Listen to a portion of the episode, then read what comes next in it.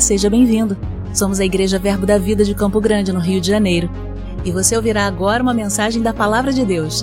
Desde que ela transforme a sua vida.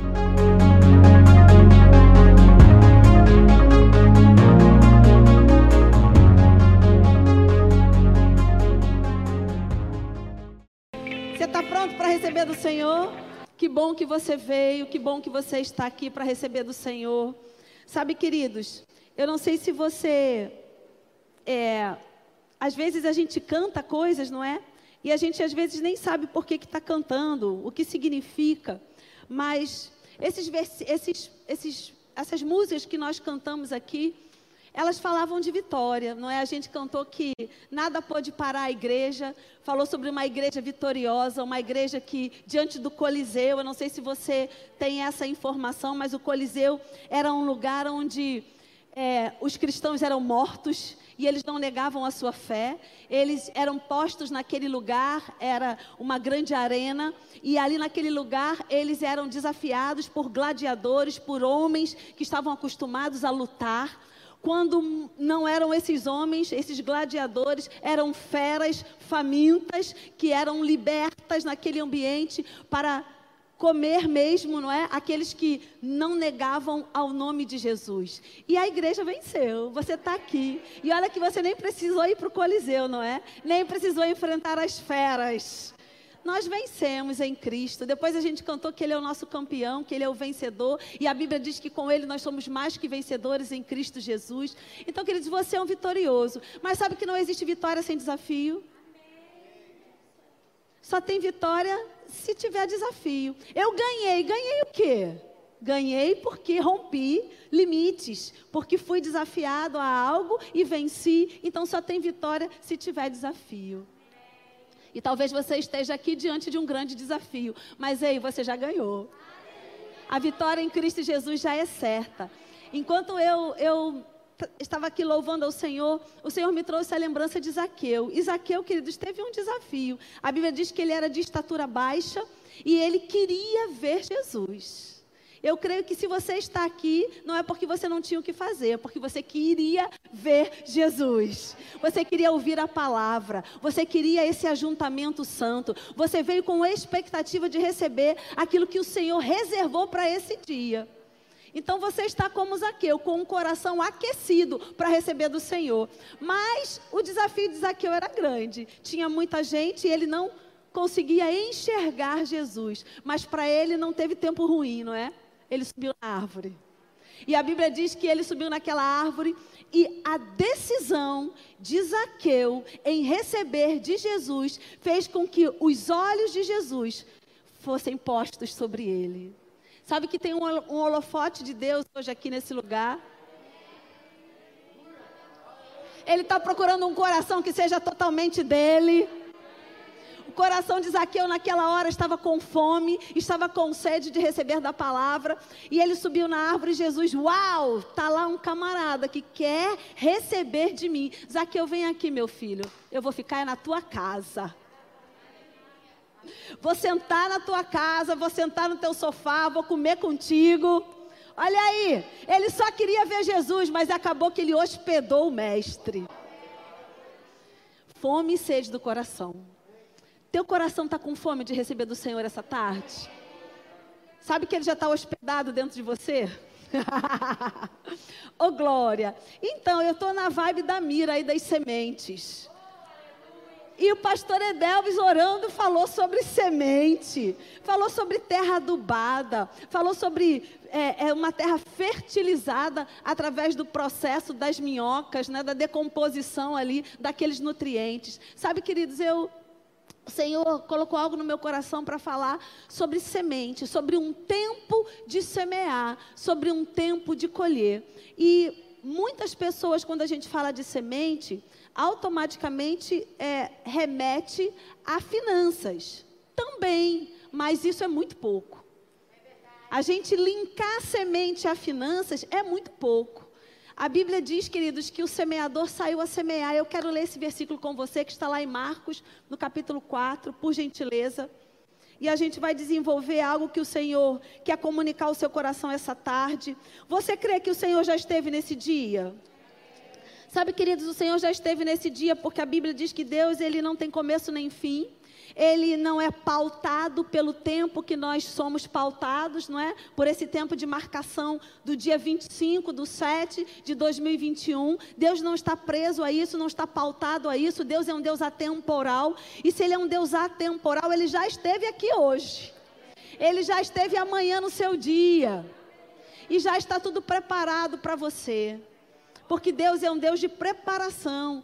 Deus prepara todas as coisas, queridos. A gente só precisa estar conectado no Espírito para discernir tempos e modos, estações, aquilo que Deus preparou, como Deus deseja que a, que a gente se movimente naquele tempo chamado hoje, chamado domingo 25, como eu, o Senhor quer que a gente se comporte nesse dia, o que tem preparado pelo Senhor para que a gente possa usufruir hoje, nesse dia, quais são as atribuições, o, o que depende de mim para ligar, ativar o plano que já saiu da boca de Deus para esse dia. O que depende de mim? O que Deus preparou para eu viver hoje? E o que depende de mim para que eu possa usufruir disso? Sabe, queridos, quando Deus prepara um ambiente e quando a gente chega na igreja, a gente precisa entender que esse ambiente é um ambiente gerado no coração de Deus. Porque foi Deus que disse que a gente deveria congregar, e foi Deus que ensinou a gente a congregar. Você cantou que o véu foi rasgado.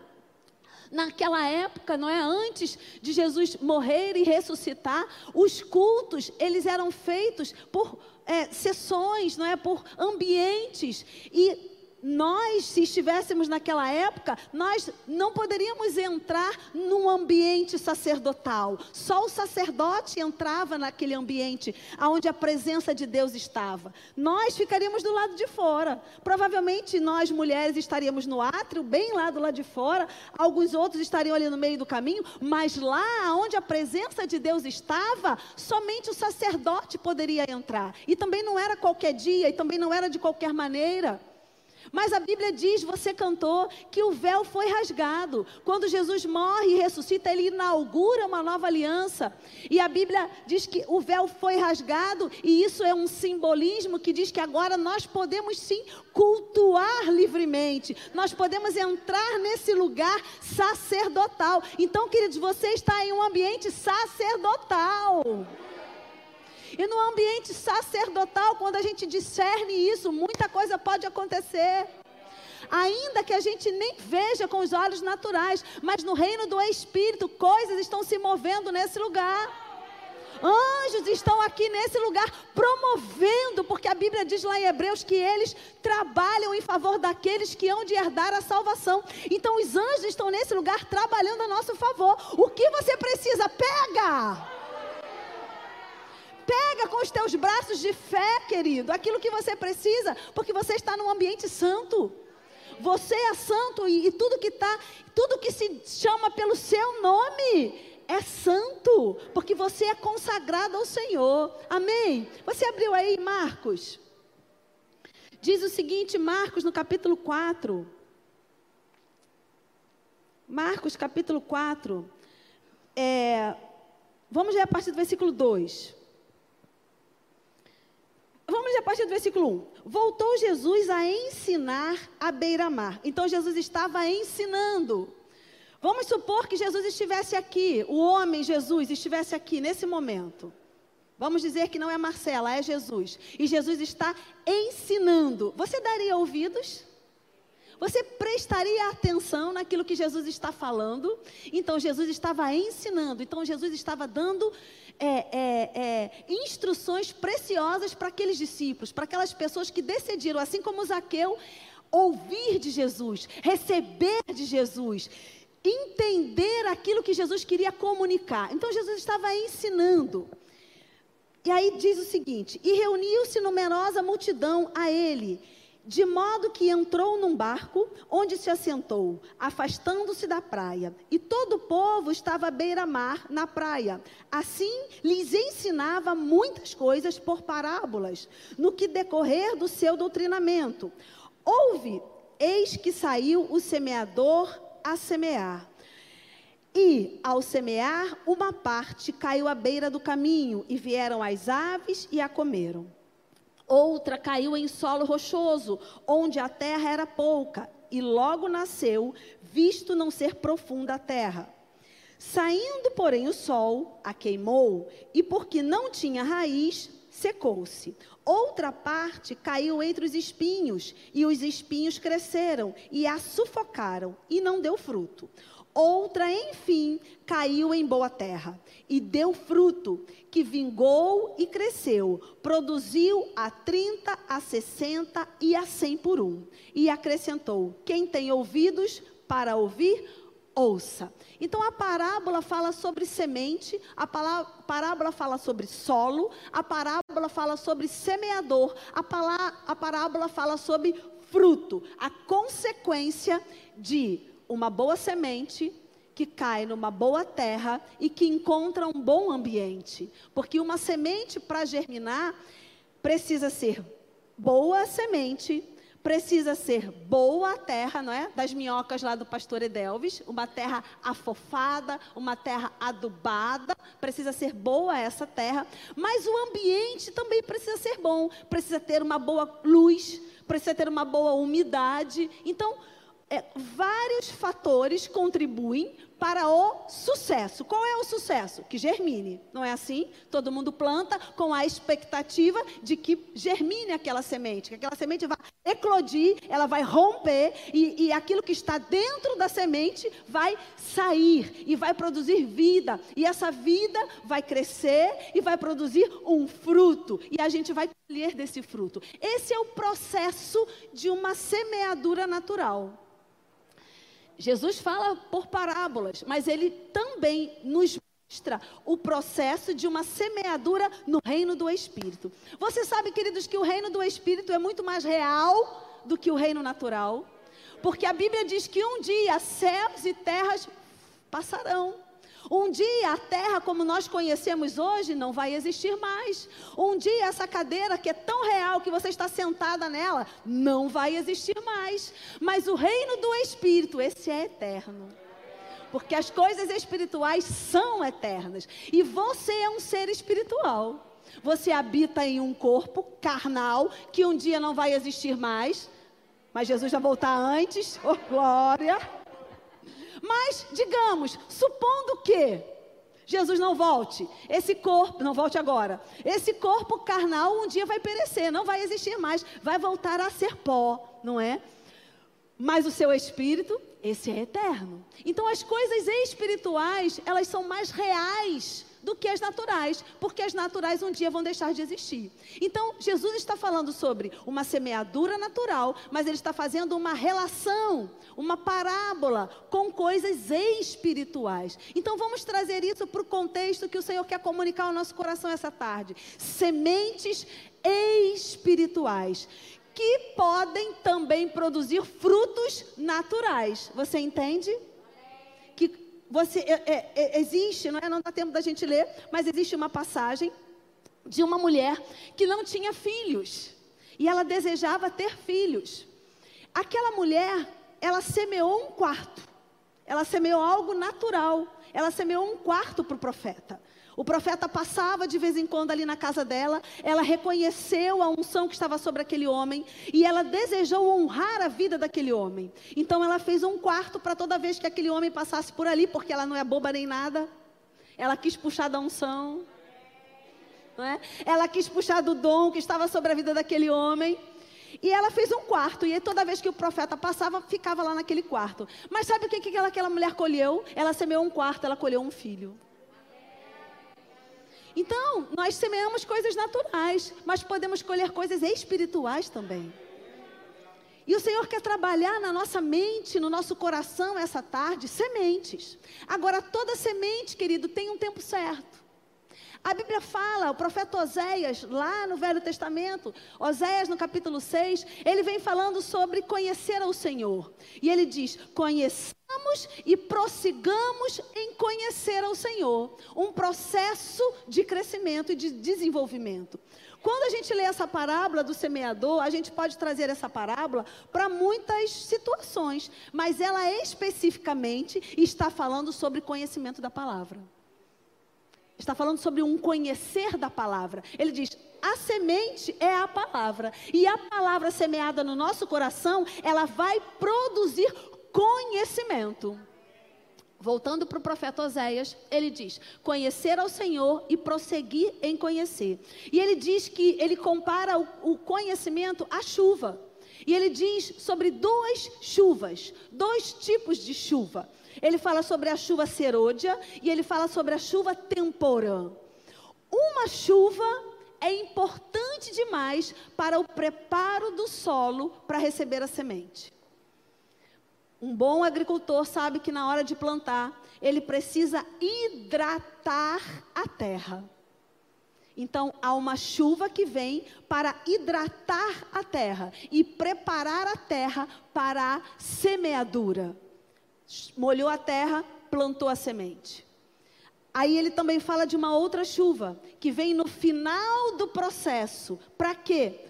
Para molhar a terra e afofar a terra para que a gente possa fazer a colheita. Então, uma chuva para preparar a terra para o plantio, uma chuva para preparar a terra para a colheita. Sabe o que acontece entre uma chuva e outra chuva? A gente fica ansioso. Porque a gente plantou a semente, mas a semente não está dando fruto. Ei, tem um tempo, é um processo.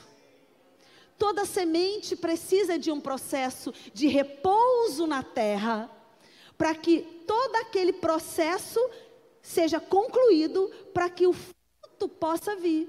Então, queridos, o Senhor essa tarde, Ele quer trabalhar no nosso coração, discernir tempos e modos. Não adianta querer que a terra produza se não plantou. Então, vamos lá, vamos trazer para aquilo que você precisa que seja manifesto hoje na sua vida. Sabe que o que você está vivendo hoje é o que você plantou com as suas palavras ontem? E o que você vai viver amanhã é o que você está plantando hoje? O que você tem declarado sobre a sua vida hoje é o que você vai colher amanhã. Então, o que você tem falado sobre o seu futuro? Sobre áreas da sua vida, sobre o seu casamento, sobre os seus filhos, sobre a sua vida profissional, sobre o seu ministério. O que tem saído da sua boca como uma semente está caindo na terra. O que você tem dito? Porque para ter um bom fruto, eu preciso ter uma qualidade na minha semente. Agora, independente da qualidade da semente, ela vai cair na terra. Existem desafios. Você concorda comigo que o semeador saiu a semear e ele encontrou desafios? A gente cantou que a igreja é vencedora, ela encontrou desafios. A gente cantou que Jesus é o campeão, ele encontrou desafios. Os desafios fazem parte da vida. Não tem como viver nessa vida e não ter desafio. Nós estamos no mundo caído, então tem desafio. Agora, diante de um desafio, eu posso semear derrota ou eu posso semear vitória. Diante de circunstâncias, eu posso declarar a minha derrota, eu posso declarar a minha vitória.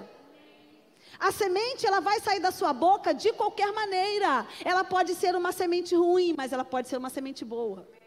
Aquilo que eu falo são sementes no reino do Espírito, porque a Bíblia diz que é assim. O, o, semeador saiu a semear e ele compara a semente à palavra. A palavra é uma, uma semente incorruptível. Então, todas as vezes que eu semeio a palavra, eu estou semeando uma semente de boa qualidade. Eu estou semeando uma semente que está pronta para explodir, para eclodir, para germinar.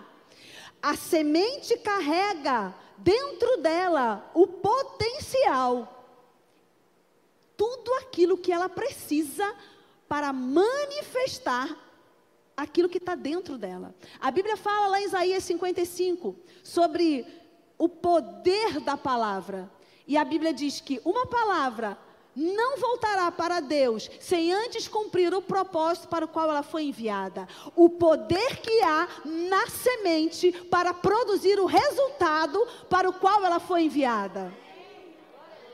Então, queridos, dentro da semente de manga, o caroço da manga, todo o potencial para virar uma mangueira está dentro da semente.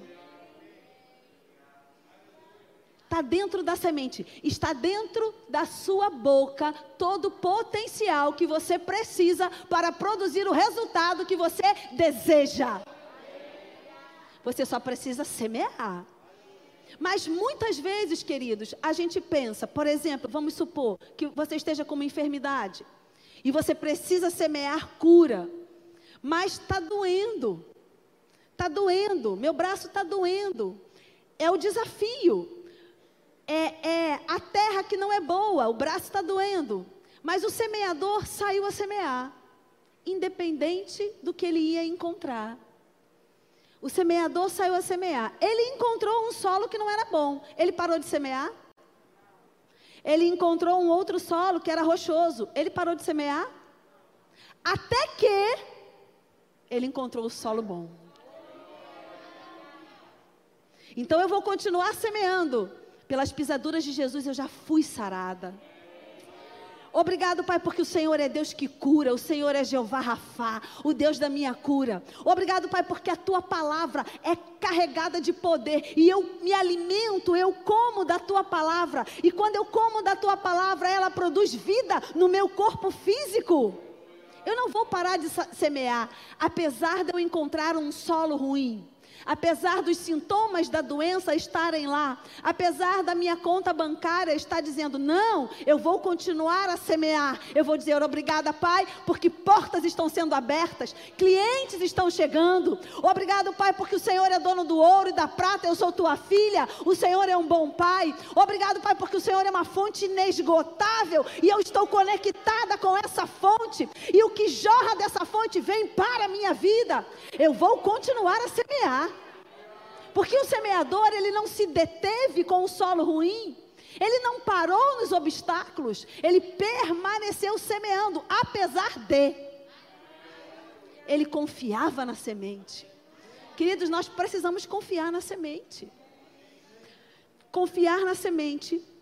Nós precisamos confiar no solo que nós lançamos a nossa semente. Quando nós lançamos sementes espirituais, ele está falando sobre sementes naturais, solo natural. Mas quando nós lançamos sementes espirituais, nós estamos lançando no solo espiritual. Então, o solo espiritual que você está lançando a sua semente. Às vezes nós chegamos em um ambiente, e eu não sei se você já viveu isso, mas você entra naquele ambiente, uh, que ambiente carregado, não é? Que ambiente pesado, que ambiente seco.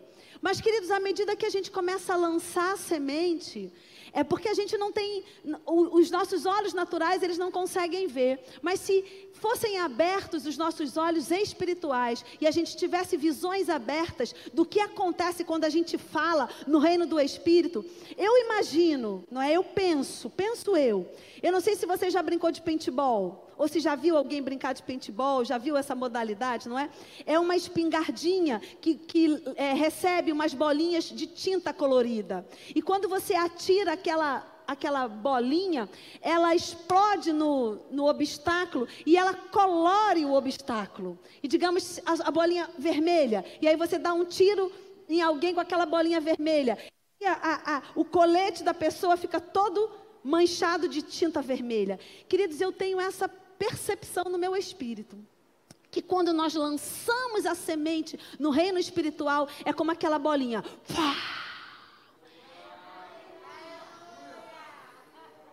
Quando você diz, obrigada, Pai, porque eu sou curada. Obrigado, Pai, porque eu tenho provisão.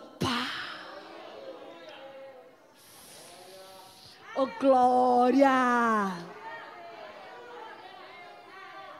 Eu quero ler para você algo de um discípulo chamado Natanael. Cadê o Natanael? Natanael estava aí. Natanael, foi essa a inspiração dos seus pais? Deve ter sido, né? Penso eu. Abra comigo, por gentileza. Eu quero ler que coisa interessante o convite que Jesus faz a Natanael. João, no capítulo 1. Evangelho de João, capítulo 1.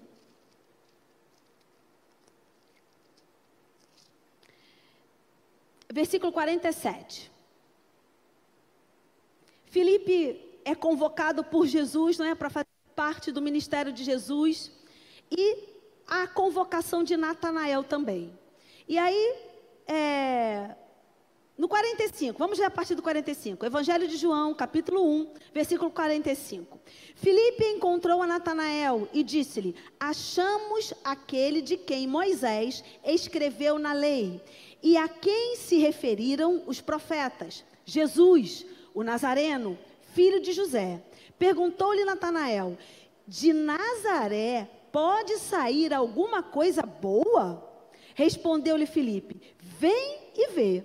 Jesus viu a Natanael aproximar-se e disse a seu respeito: Eis um verdadeiro israelita, em quem não há dolo. Perguntou-lhe Natanael: De onde me conheces? Respondeu-lhe Jesus: Antes de Filipe te chamar, eu te vi quando estava debaixo da figueira. Então exclamou Natanael: Mestre, tu és filho de Deus, tu és o rei de Israel. Ao que Jesus lhe respondeu: Por que te disse que te vi debaixo da figueira? Crês? Pois maiores coisas do que essas verás. E acrescentou: Em verdade, em verdade vos digo que vereis o céu aberto e os anjos de Deus subindo e descendo sobre o filho do homem. Sabe, queridos, o olhar de Natanael era um olhar, em primeiro lugar, uma crença limitante. E quantas vezes nós estamos com crenças limitantes? Quantas vezes nós estamos pensando em coisas que estão nos limitando e nos impedindo a avançar? A crença de, limitante de Natanael era: e pode sair alguma coisa boa de Nazaré? Afinal de contas, não tem nada bom em Nazaré. E aí você pode ter ouvido muitas vezes da sua família que não tem nada bom na sua família, que na sua família ninguém se forma na universidade, que na sua família todo mundo se divorcia, que na sua família todo mundo morre de câncer. Coisas que nós ouvimos ao longo da nossa vida sobre nossas famílias, sobre histórias, e isso pode gerar na nossa vida uma crença limitante, algo que nos limita a avançar. Natanael tinha uma crença limitante: de Nazaré não pode vir nada bom. Como assim o mestre, aquele proferido, aquele profetizado, aquele desejado, aquele esperado, desde a consumação de todas as coisas, como pode esse camarada que todo mundo está esperando vir de Nazaré? Não vem nada bom de Nazaré? Uma crença limitante. Mas também algo natural mas Jesus convida a Natanael a um outro nível. Diga, um outro nível. O Senhor hoje está nos chamando para um outro nível, queridos. Não mais águas rasas, mas águas mais profundas. E Jesus está dizendo para Natanael: Natanael, meu amigo, deixa eu lhe contar uma coisa. Eu, eu falando, né? Eu, se fosse Jesus falando com Natanael: Meu amigo, deixa eu te contar uma coisa. Você não está percebendo, mas eu não estou falando sobre coisas naturais com você. Eu estou falando sobre coisas espirituais. Porque Natanael diz: Ah, você está falando isso porque você me viu ali.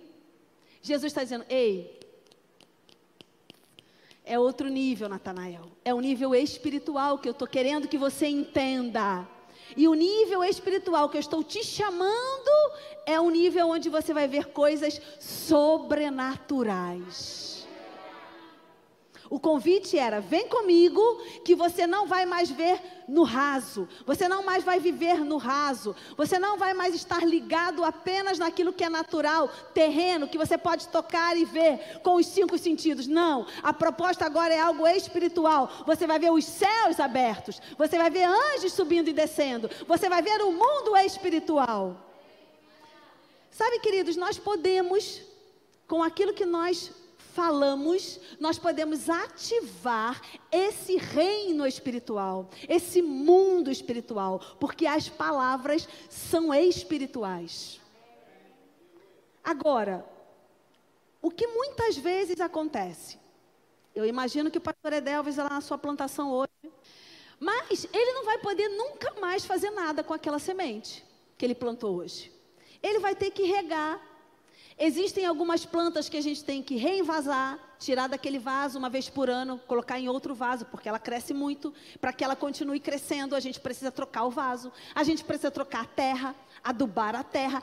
Há um processo para que todo aquele ciclo se cumpra na vida daquela planta. Sabe que há um processo na sua vida e naquilo que você tem semeado, naquilo que você tem falado, há um processo que está girando até que aconteça. Diga até que. A Bíblia fala lá em Romanos, no capítulo 4, falando sobre o nosso amado Abraão, nosso pai da fé, o homem é, é, é, que creu diante de todas as impossibilidades, ele creu. A Bíblia diz, queridos, que ele recebeu uma palavra, ele recebeu uma semente sobre a vida dele, sobre a vida da sua esposa, uma semente poderosa, aonde não havia possibilidade humana daquela semente frutificar. Mas a Bíblia diz que Abraão creu naquilo que ele tinha ouvido. Mas ele não só creu, ele permaneceu cumprindo todo o processo até que acontecesse.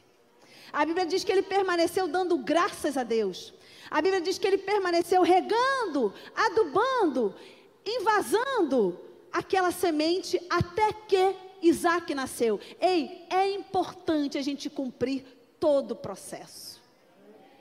Eclesiastes diz que o homem sábio, o homem sábio, a mulher sábia, ela sabe discernir. Eclesiastes no capítulo 8, depois você lê a mulher sábia, o homem sábio, eles sabem discernir tempos e modos. Tem um tempo certo para sua semente brotar. Tem um modo certo da sua semente brotar. Então, queridos, muitas vezes nós ficamos enfraquecidos na fé, porque julgamos estar no tempo da semente brotar. Só que Deus sabe que ainda não é tempo e a gente fica desmotivado e a gente acaba abandonando aquele plantio. Ei, não abandona o plantio. Permanece adubando, permanece regando. No tempo certo, a semente vai brotar. Agora, a gente não vai enfraquecer na fé.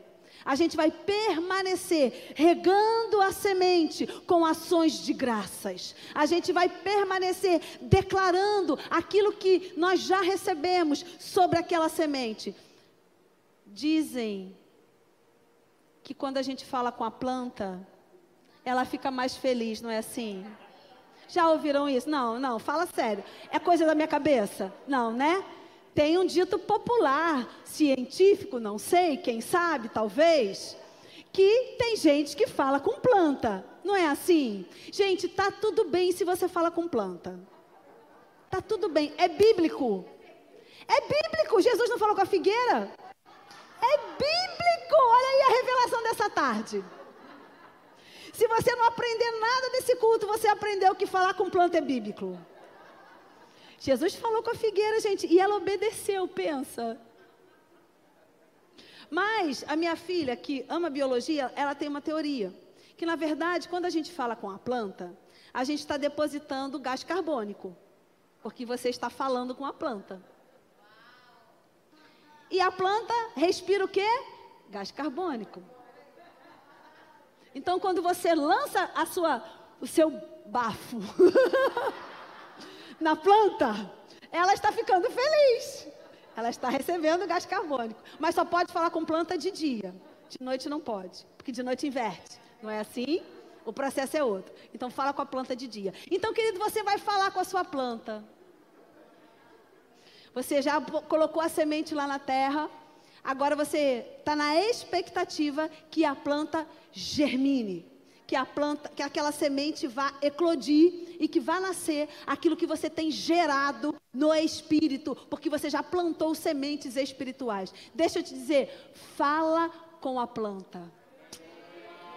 Fala com a semente, permanece regando essa semente, amém? Eu quero ler algo com você que está lá em Hebreus. Por gentileza, abra sua Bíblia comigo. Um versículo bem conhecido, Hebreus capítulo 11. E aí, queridos, você pode pensar em tanta coisa para essa semente, não é? Quem sabe você está pensando na casa própria. Quem, sa quem sabe você está pensando no marido, numa esposa.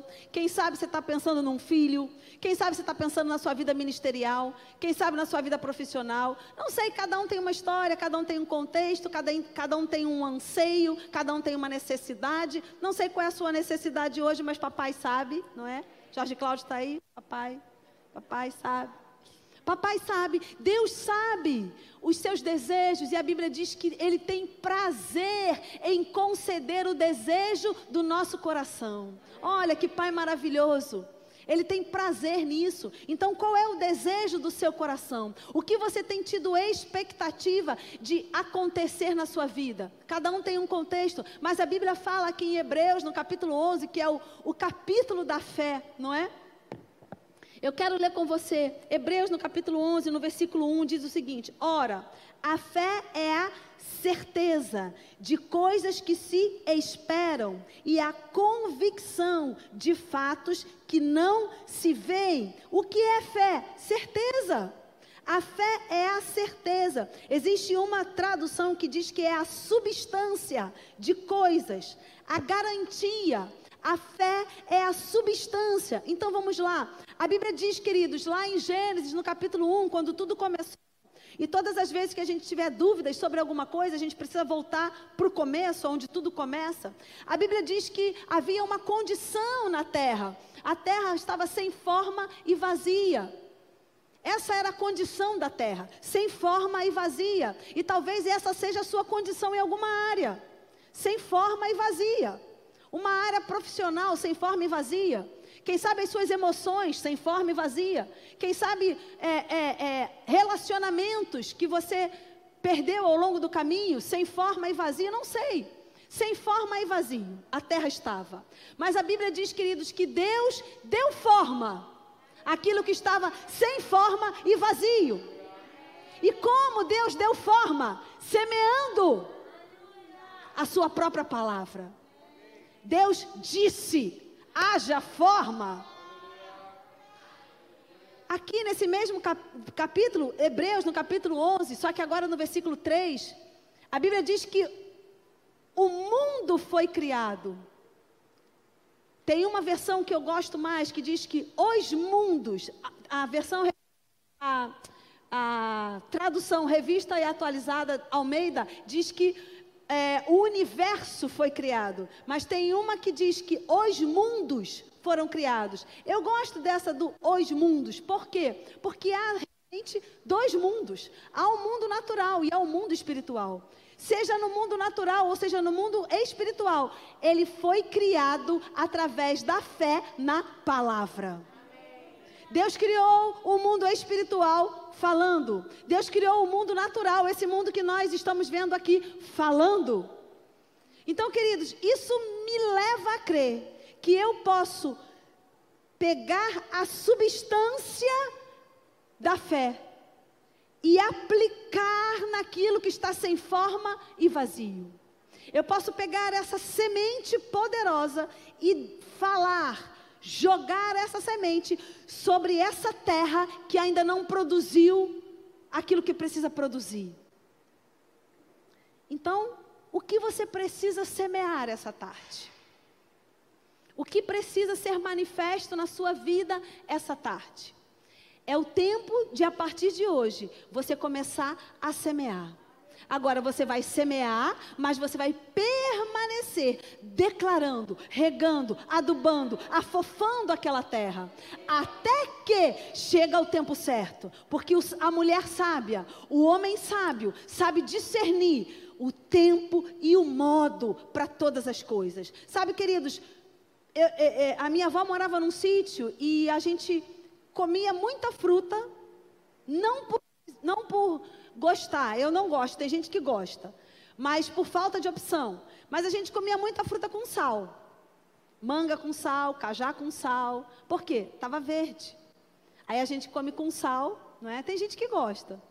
Vai, vai fa fazer o quê, né? Tem gente que gosta de comer fruta com sal. Mas a gente usava esse artifício do sal quando a fruta era verde. Bom mesmo é comer a fruta madura, no tempo certo, aquela fruta suculenta, carnuda. Eu adoro manga. Uma manga suculenta, carnuda, docinha. Bom é comer nesse tempo. Às vezes nós estamos com tanta expectativa que a coisa aconteça que a gente acaba queimando as etapas e comendo a fruta com sal. Não é o melhor. Eu creio que o Senhor, essa tarde, Ele quer também nos ensinar a ser sábios e discernir tempos e modos. Qual é o tempo certo para essa semente crescer, germinar e dar um fruto que eu possa me satisfazer e que seja perfeito, porque ele foi degustado no tempo certo? Queridos, qual é o, o grande, vamos colocar assim, o grande desafio que muitas vezes nós vivemos? É discernir se é um tempo de amadurecimento um processo natural da semente e que eu tenho que aguardar regando, declarando, ou se é falta de fé. Não é assim? Como discernir? Eu fico quieto e espero o tempo certo da semente, ou eu, eu fico quieto porque eu estou sem fé?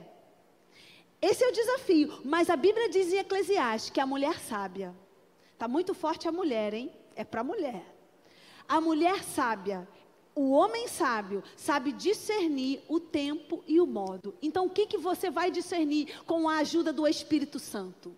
É tempo de eu entender que a semente está amadurecendo debaixo da terra, ou é tempo de eu aplicar mais fé nesse processo?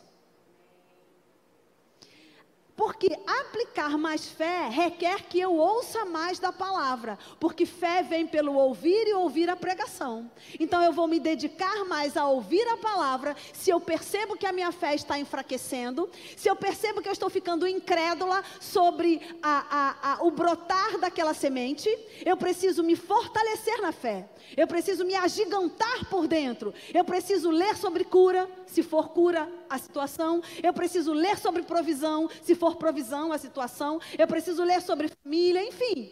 Eu preciso agigantar a minha fé naquele assunto para que ela não esmoreça diante do tempo que eu preciso esperar a semente brotar. Agora, esse tempo que eu estou esperando a semente brotar, eu não posso me calar. Eu não posso me calar. Porque quando eu estou calada, sabe o que acontece? Não é só se calar. Quando eu não estou emitindo nenhum som, alguém vai emitir som. Já parou para pensar sobre isso? Quando eu estou calada, a minha mente, ela vai buscar sons.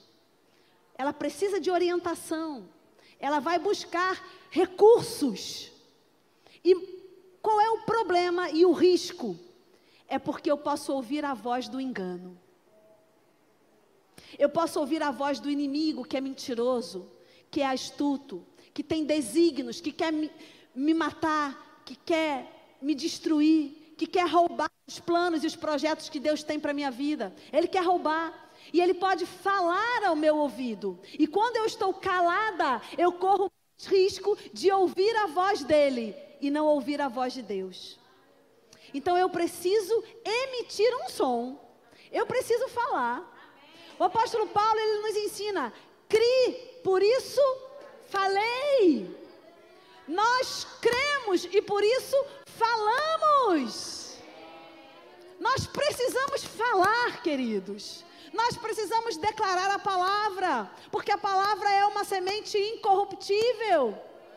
A palavra é uma semente espiritual. Ela vai explodir como aquela bolinha do paintball. E ela vai começar a produzir efeitos no reino do Espírito. E tudo que é natural começa no reino espiritual. Tudo que é natural nasce no reino do Espírito. E é no reino do Espírito que a gente vai lidar com essas coisas. Para produzir os efeitos necessários. Para que aqui no reino natural esses efeitos sejam manifestos. Você é um ser espiritual. Você não é natural. Você está por um tempo nesse corpo limitado. Mas, queridos, é só um tempo. O seu corpo vai ser glorificado. E o seu corpo não vai ter limites. Porque a Bíblia diz que Jesus é o primeiro, a primícia. E quando ele ressuscitou, ele ganhou um corpo glorificado. E esse corpo glorificado de Jesus não tinha limites. Atravessou porta, atravessou parede. Estava num lugar, daqui a pouco estava em outro. Ah, meu Deus. Maranata! esse corpo temporal limitado não pode limitar aquilo que é espiritual na sua vida. Estamos aqui em um mundo natural, mas existe um mundo sobrenatural no qual você pertence, porque você é um espírito. Habita num corpo e possui uma alma, e é nesse reino espiritual aonde as sementes são lançadas. É nesse reino espiritual, queridos, que eu e você vamos lançar as sementes, regar as sementes, aguardar o tempo certo da semente. Mas enquanto eu aguardo, tem um processo, mas nesse processo eu vou ter a atitude correta. Eu vou continuar regando a semente, eu vou continuar adubando a semente, eu vou continuar, se for necessário, manuseando a terra, edificando a minha fé, para quê? Falando a palavra, para que a minha fé não seja contaminada. Amém? É tempo de plantar.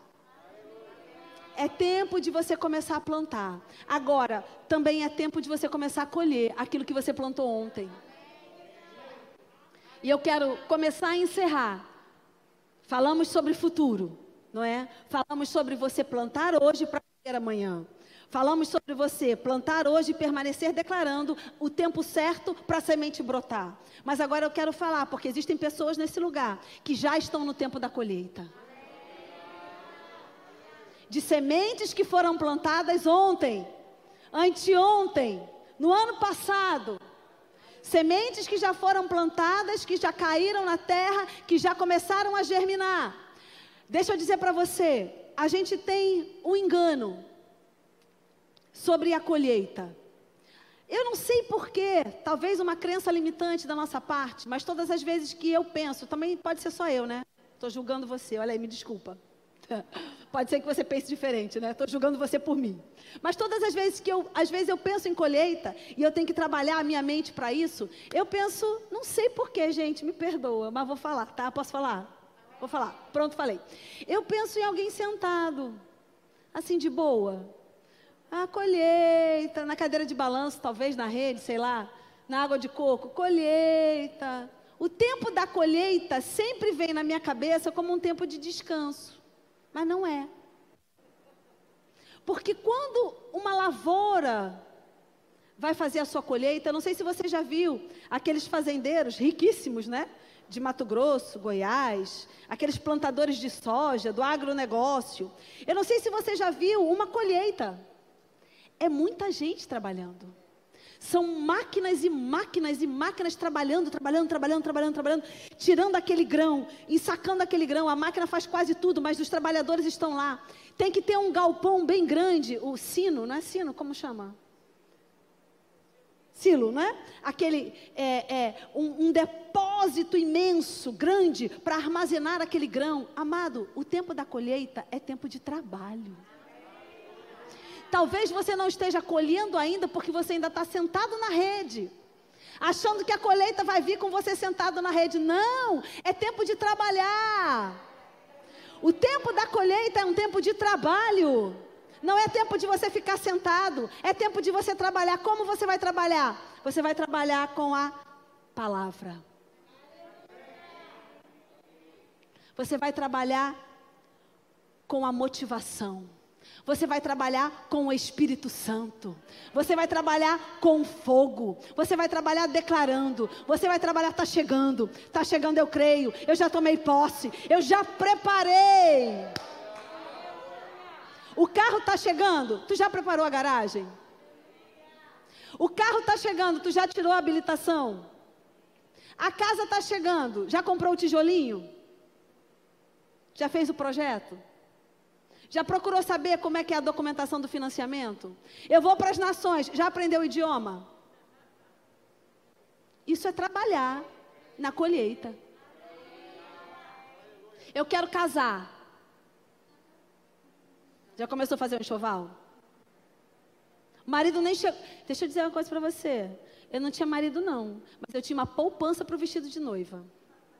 Porque eu queria, porque eu queria casar de noiva. Tudo bem para você? Você pode não querer, eu queria. Era meu sonho, casar de noiva com a coroa de margarida. Pois bem, não tinha namorado, mas tinha poupança para o vestido de noiva. E olha que eu nem era crente. Tu quer casar? O que, que você já fez para casar? Já está fazendo enxoval? Já está fazendo a poupança? Já está trabalhando nisso? Isso, queridos, é trabalhar na época da colheita. É preparar todas as coisas, porque quando chega o tempo da colheita, o agricultor, ele já tem todos os empregados lá relacionados. Ele já tem todo o maquinário supervisionado. Ele não vai supervisionar o maquinário no dia da colheita, não, é antes. Porque ele, ele se preparou para a colheita. Ei, é tempo de colheita, então vamos nos preparar. Você precisa começar a se preparar para a colheita, porque ela está chegando. Amém? Oh, glória! Ministério de Música pode nos ajudar. Eu quero que você comece a pensar aqui, nessas duas situações que nós conversamos. Se você está na época do, do plantio, você vai começar a declarar. Queridos, deixa eu te dizer, a gente a está pautado na palavra de Deus. Mas ainda que a gente não estivesse pautado na palavra de Deus, cientificamente, você já deve ter ouvido isso. Tem muita gente ensinando sobre isso. Aquilo que sai da sua boca é poderoso. Existe poder na palavra. A gente está falando da palavra de Deus. A fonte de todas as coisas, a fonte de todo conhecimento é Deus. E Deus compartilhou o seu conhecimento com os homens. Mas existem homens que estão ensinando sobre o poder da palavra e nem estão pautados na palavra de Deus. Você tem o privilégio de ouvir direto da fonte. Você tem o privilégio de ouvir direto do Criador. Então usufrua.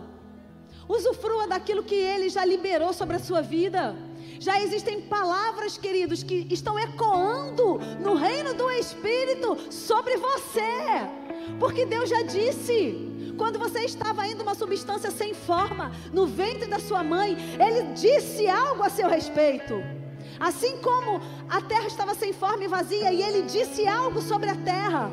Ele criou o mundo com a palavra. Ele criou algo para você. Ele criou algo por você. Ele criou algo sobre você.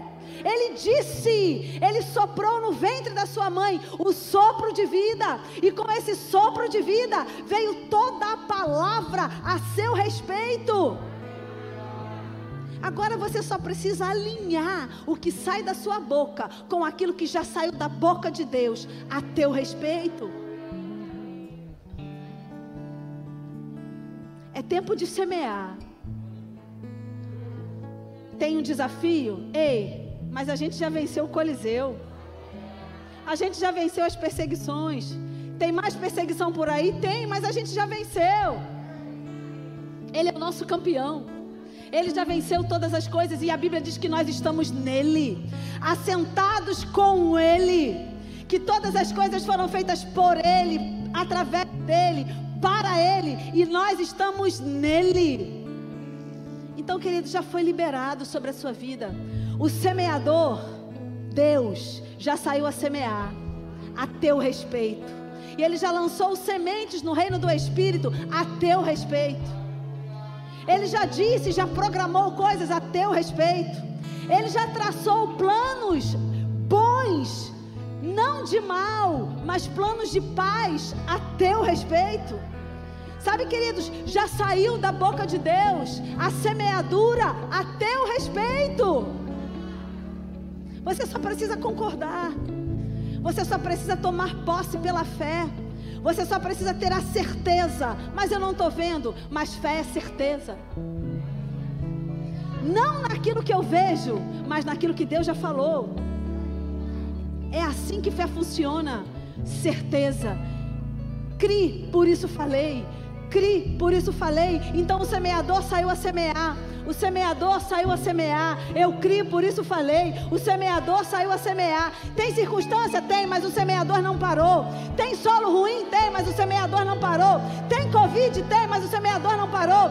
Tem desemprego? Tem, mas o semeador não parou. Tem coisa ruim acontecendo? Tem, mas o semeador não parou. Ele não parou. você não vai parar de semear. Amém? Glória a Deus. Tempo de colheita e tempo de semeadura. Alguns semeando e outros colhendo. Amém?